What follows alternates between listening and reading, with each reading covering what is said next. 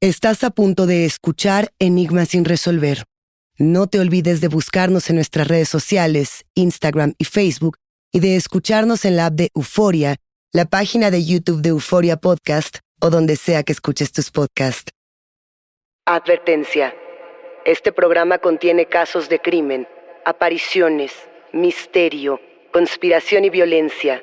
El contenido de estas piezas puede ser sensible para algunos miembros del público. Aconsejamos discreción.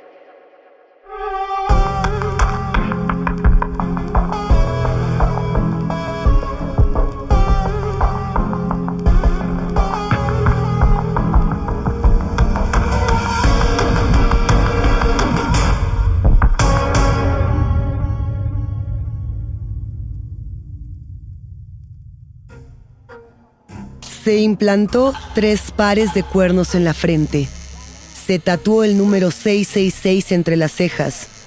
Expandió su perforación en el septum. Colmó su rostro, sus brazos y su cuerpo con tinta y escarificaciones. Modificó y deformó todo lo que lo ataba a su pasado. Practicó rituales satánicos y vampíricos. En el año 2000 fue declarado culpable de una agresión vampírica en la que le cortó la espalda a una joven con una navaja para luego lamer su sangre mientras besaba a su novia. Fue uno de los tres agresores involucrados en un grotesco homicidio en Massachusetts y cuando finalmente fue encontrado culpable de matar y desmembrar a tres personas, gritó cínico frente al jurado, nos vemos en el maldito infierno.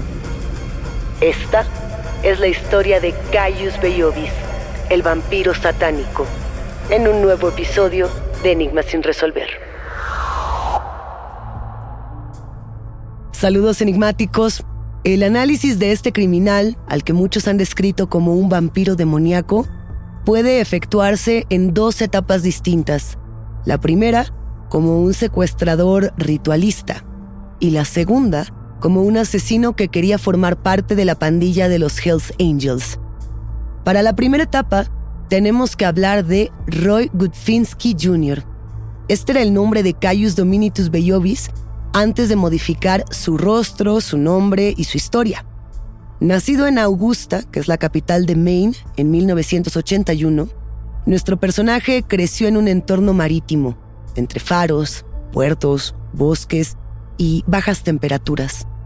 Las personas a su alrededor lo describían en su momento como un joven que vestía de negro y escuchaba música oscura, no más. Su primer arresto, sin embargo, fue cuando tenía 13 años. Lo arrestaron por portar un cuchillo. Pero el primer caso en el que comenzamos a identificar ya al verdadero perfil del agresor que caracteriza a Roy Gutfinsky Jr. sucedió durante el año 2000. Así que los invito a que imaginemos juntos esta escena.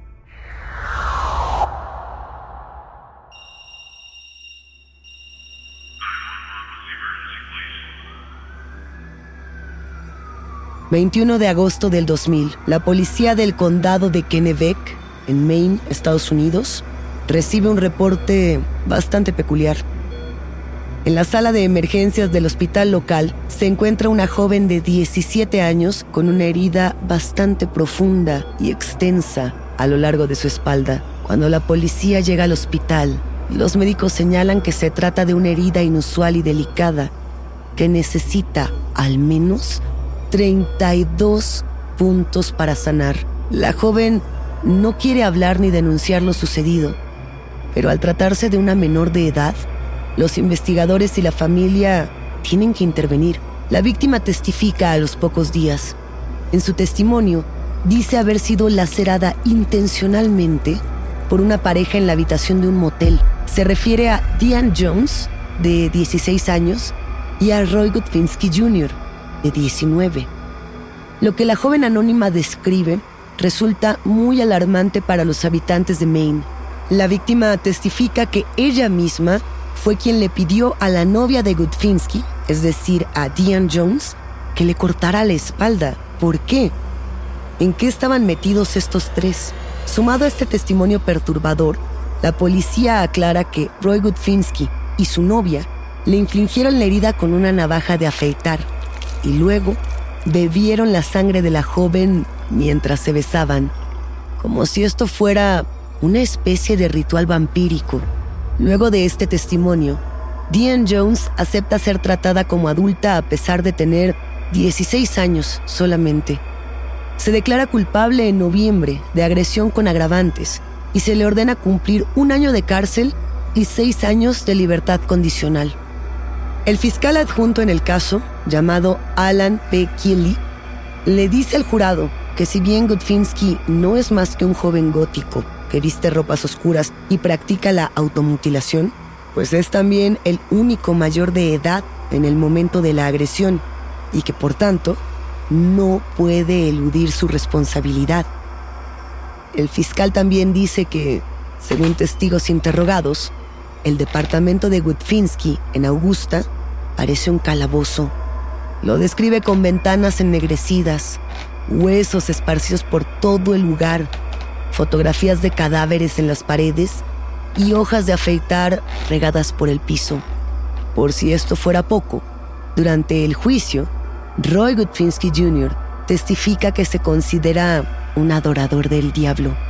Afirma ser un vampiro que ha bebido la sangre humana y con sangre humana se refiere tanto a la suya como a la de otras personas, y esto lo ha hecho en más de una ocasión. Gutfinsky fue condenado a 10 años de cárcel, que acabaron siendo 3 por temas de conducta y también por temas de libertad condicional. Mientras se encontraba recluido en la prisión del condado de Kennebec, los informes médicos revelan que el joven se autolesionó con una navaja de forma tan violenta que necesitó 200 puntos para cerrar sus heridas. Pero vaya, pasaron esos tres años y fue liberado. Y esta es una temporada de muchos cambios. Después de ser puesto en libertad condicional en 2006, Roy Gudfinsky fue acusado de secuestro y de posesión de drogas luego de que él y un amigo suyo retuvieran a dos strippers en una habitación de hotel. Al cabo de unas semanas, se retiraron los cargos de secuestro, pero a Roy volvieron a enviarlo a prisión en Maine por haber violado su libertad condicional. En el año 2008, Gutfinsky quedó de nuevo en libertad y cambió legalmente su nombre a Caius Bellovis. La razón de este cambio de nombre no queda del todo clara. Hay teorías, claro, pero yo infiero que para este punto, Caius quería adaptar toda su vida y su entorno a la imaginería demoníaca. También he pensado que este cambio podría relacionarse con las relaciones de poder que él mismo aprendió en el penal de Kennebec. Creamos una imagen de nosotros mismos para dar shock, para asustar. También creamos esta imagen para demostrar nuestro poder y de esta manera mantener al otro al margen de quienes somos realmente. ¿Qué significa el nombre Caius Bellovis? Leía en algunos artículos locales, en algunos periódicos de la época, que el nombre Caius venía del vampiro de la saga de Crepúsculo o de Twilight. Sinceramente difiero y además espero que no sea el caso. Por el tipo de criminal que tenemos frente a nosotros, yo me voy más por el referente de Caius que hace referencia a Calígula. Calígula fue el tercer emperador romano que gobernó el imperio del año 37 al 41. En el año 41 Calígula muere. Ahora llegaremos al por qué. Además, siento que es interesante la relación de la muerte de Calígula, el emperador, junto con el destino que tendrá Caius Bellovis, pero a eso llegaremos más adelante. Calígula como tal fue conocido por muchas batallas. Sobre todo, muchos recordamos a Calígula por su vida de excesos y de libertinaje. Algo que se decía muchísimo de este emperador es que él mantuvo relaciones incestuosas con sus hermanas y que en algún momento de locura y de exceso de poder, él las obligó a prostituirse. Ahora bien, ¿de dónde tomaría Caius el apellido? Su apellido Beiovis hace referencia directa a un dios también romano que a pesar de no ser tan conocido, es constantemente relacionado con Júpiter, también lo relacionan con lo demoníaco y con la violencia. ¿Por qué digo lo demoníaco y la violencia? Esto tiene que ver con que este dios en particular aparecía mucho en las celebraciones saturnales de Roma. Estas celebraciones, por ejemplo, muchos las recordamos porque se daban al mismo tiempo que la Navidad cristiana. Hay de hecho quienes dicen que la Navidad se impuso en esta fecha para borrar o para diluir las Saturnales, porque eran fiestas de excesos, fiestas que apelaban a la fertilidad, a los cambios y que por lo tanto tenían pues estas fiestas desmedidas, donde Calígula explotaba esos excesos. Justamente Calígula las celebraba y por eso la relación entre Caius Bellovis me parece tan natural. Ahora, no está claro en qué momento nuestro protagonista, Caius Bellovis, se aplicó los implantes subdérmicos en el rostro. No sabemos en qué año se ponen los piercings en el septum y en el tabique nasal, donde también tiene tres. No se sabe en qué momento llenó su rostro y todo su cuerpo de escarificaciones y tatuajes. Pero esta imagen está a punto de circular alrededor del mundo. Lo que sí sabemos hasta ahora es que en algún punto, por incidentes similares que tienen que ver con drogas y actividades ilícitas, Caius Bellovis entró y salió numerosas veces de prisión. Y finalmente él quedó como un hombre libre, ya fue considerado un hombre libre hasta el año 2010. Uno pensaría que esta historia termina aquí, pero las depravaciones del autoproclamado vampiro demoníaco, asesino del diablo, anticristo romano, y anexas apenas comenzaban. Sigue el rastro de sangre. Estás escuchando Enigmas sin resolver. Para entender la segunda etapa de los crímenes de Caius Bellovis, vamos a presentar a más personajes y elementos de la historia. Enigmáticos van a sentir como si diéramos un giro de 180 grados, pero ya entenderán hacia dónde vamos. Y además, yo creo que vamos a compartir todas y todos la indignación frente a este caso. Ok, demos un salto de tiempo y espacio. Ya no estamos en Maine, ahora nos encontramos en Pittsfield, Massachusetts, en el año 2011. Imaginemos esto. El huracán Irene en esa época azotaba la zona devastando casas, negocios, inundando las calles y cerrando los caminos. La enorme cantidad de lluvia se desbordaba por la costa este con intensos vientos. Y entre aquella tormenta, los amigos y compañeros de cuarto, David Glasser, Edward Frampton y Robert Chadwell, esperaban juntos a que pasara la tempestad. Estos tres hombres que les estoy presentando tenían una discapacidad mental leve y a pesar de ello eran todo un ejemplo para las personas que los rodeaban. A decir verdad, eran muy queridos y respetados por su comunidad. Robert Chadwell, por ejemplo, era consejero y se dedicaba al apoyo de adolescentes con problemas de drogas y alcohol. Edward Frampton, por su parte, era una persona muy activa. Él jugaba baloncesto, competía en las Olimpiadas, y algo que llamaba mucho la atención de su perfil es que él era activista y defensor de los derechos de las personas con discapacidades. Un poco pensaba en qué podía hacer para ayudar a su comunidad. Y lo que hizo fue que realizó numerosas presentaciones y conferencias con las que capacitaba a los cuidadores para que pudieran comprender las necesidades de las personas con discapacidad y de esta manera ellos pudieran atenderlos de mejor manera. Finalmente también tenemos el perfil de David Glasser, David Glasser era un conserje y trabajador doméstico dedicado a las reparaciones. Él en particular tenía muchos amigos. Le gustaba el rock y con todo y sus discapacidades físicas y mentales, tocaba la batería y era muy admirado. Insisto, estos tres hombres eran queridos y cobijados por sus amigos, familiares y conocidos. El único problema es que había quienes podían y querían aprovecharse de ellos. Dos años antes de esta tormenta que les estaba describiendo, Adam Lee Hall, un miembro de alto rango del capítulo de Massachusetts de los Hells Angels, quien yo pienso es el verdadero artífice y culpable de toda esta tragedia, Bueno, él había atraído a David Glasser a su casa y después de llevarlo a casa, lo había golpeado con un bate de béisbol porque pensaba que David le había robado un carburador.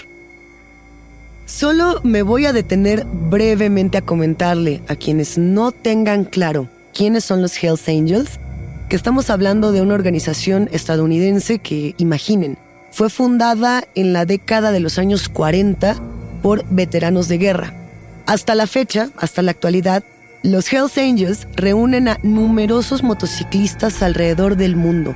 Salen en estas rodadas interminables, pero además de ello, hay que decirlo, los Hells Angels son considerados por el Departamento de Justicia de Estados Unidos como una organización criminal con más de 60 filiales o capítulos, algunos de estos altamente peligrosos. Por dar un ejemplo, los Hells Angels en su momento se dice ayudaron al Chapo, al Chapo Guzmán, en sus distintas tareas e incluso tenían algunas ligas con crimen organizado a nivel internacional. David, sin comprender el riesgo al que se estaba exponiendo al exhibir a un integrante de los Hells Angels, se fue directo a la policía. Denunció todo lo que había pasado. Dijo que este sujeto, Adam Lee Hall, lo había golpeado con un bate.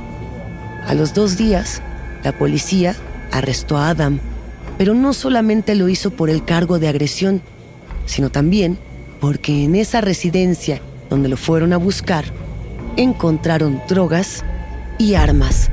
Así que algo que pudo haber quedado cerrado como un tema de agresión se volvió algo mucho más grave. Y sucede que Adam Lee Hall, un par de años más tarde, ya volviendo a la tormenta de 2011, debía comparecer ante el tribunal para enfrentar estos cargos, el cargo de posesión de drogas, posesión de armas y agresión. ¿Y quién creen que tenía que testificar en su contra? Así es, David Glasser. Lo que nadie imaginó es que a David Glasser, a Robert Chadwell y a Edward Frampton nunca los vieron con vida de nuevo.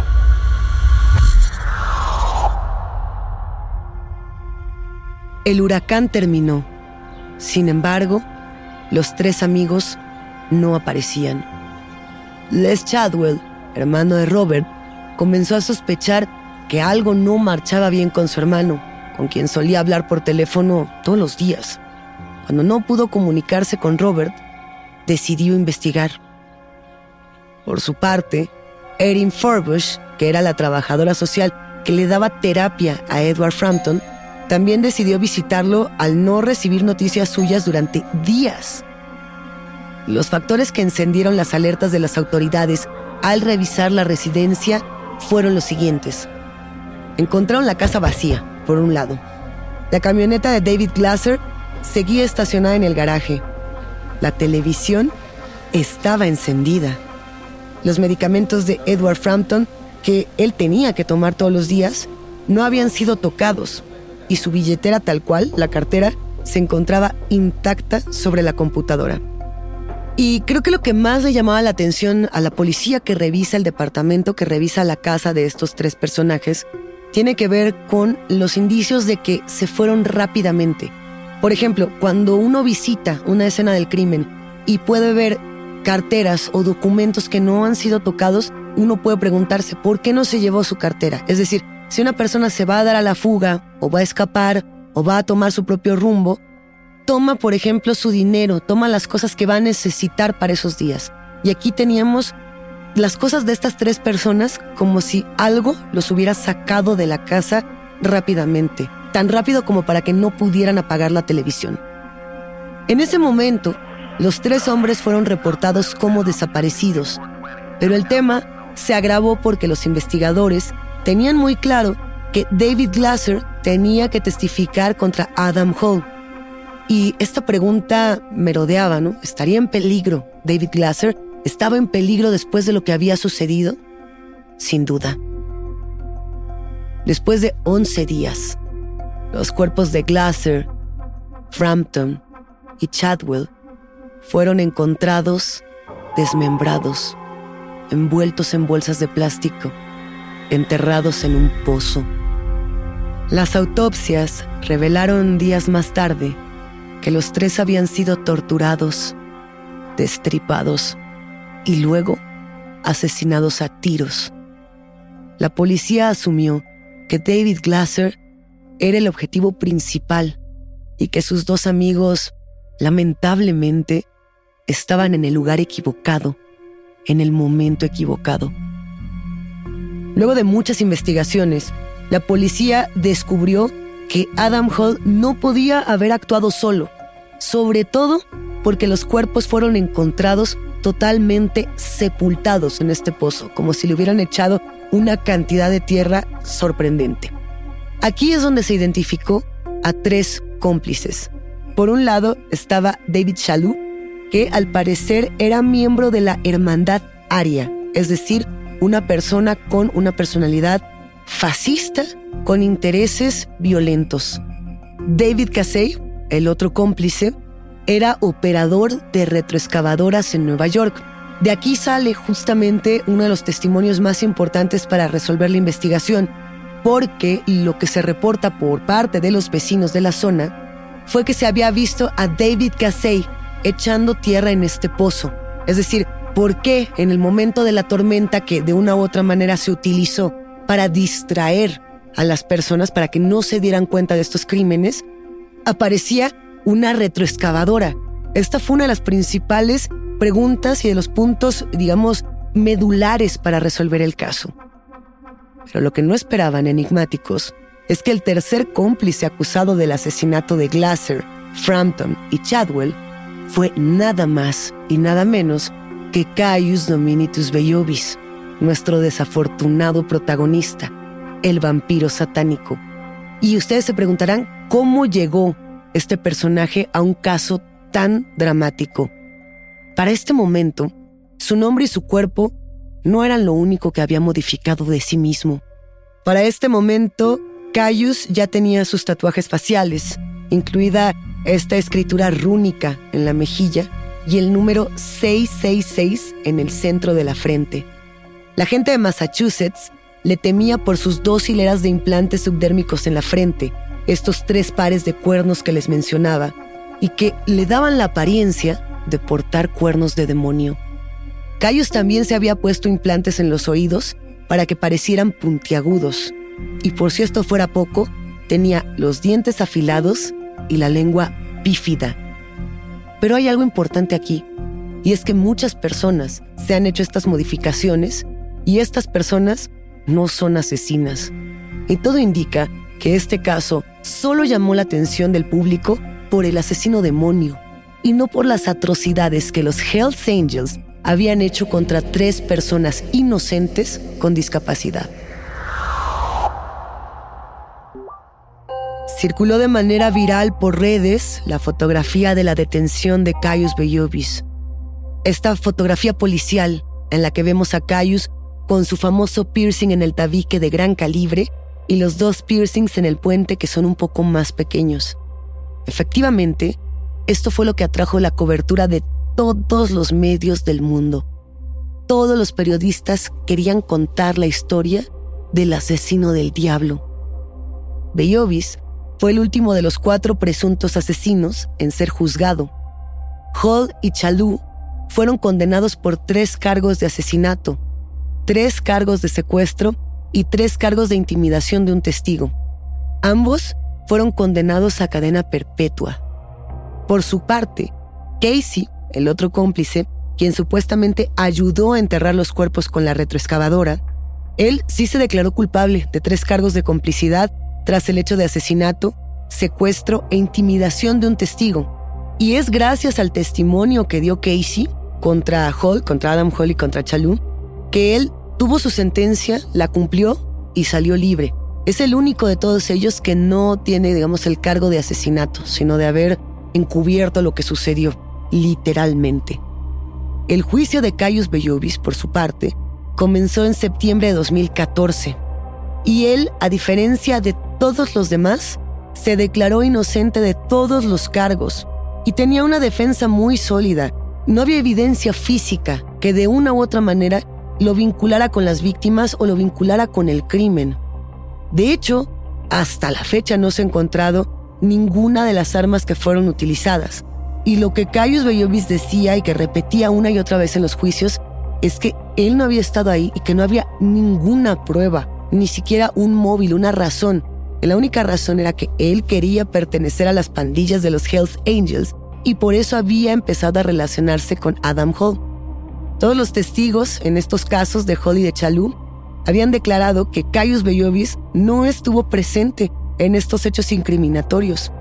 Inclusive la novia que en ese momento tenía Caius Bellovis le dio esta coartada, ¿no? De que habían estado juntos la noche de los asesinatos. Ahora bien, el hecho de que tengamos estas pruebas tampoco quiere decir que él sea inocente. Él dice que él no pertenecía a la hermandad aria y como les comentaba, tampoco pertenecía a los Hells Angels o a los ángeles del infierno. Ni siquiera tenía motocicleta, apenas estaba comenzando esta relación. Sin embargo, la fiscalía presentó un testimonio en el que decía que Adam Hall consideraba a Caius Bellovis un prospecto para integrarse a la pandilla y que el reto para que se integrara era participar en el crimen. Lo que nadie esperaba es que los testigos del caso sí afirmaron haber visto a los tres asesinos o a los tres presuntos asesinos juntos la noche anterior a que el crimen ocurriera. También se encontró más adelante evidencia de sangre en el automóvil de Cayus. Aunque no se pudo demostrar que fuera de ninguna de las víctimas, había sangre. Otras pruebas que también se presentaron en este juicio incluyeron machetes, cuchillos, diagramas de disecciones humanas que encontraron en la casa de Cayus Bellovis. Y las pruebas pues determinaron de una u otra manera que sí, que Cayus disfrutaba de torturar y de cortar a las personas por eso es que se decía que él había formado parte de lo que había sucedido por el grado de tortura y de manipulación de los cuerpos de los tres inocentes. El jurado deliberó durante 37 horas, durante seis días antes de emitir un veredicto de culpabilidad.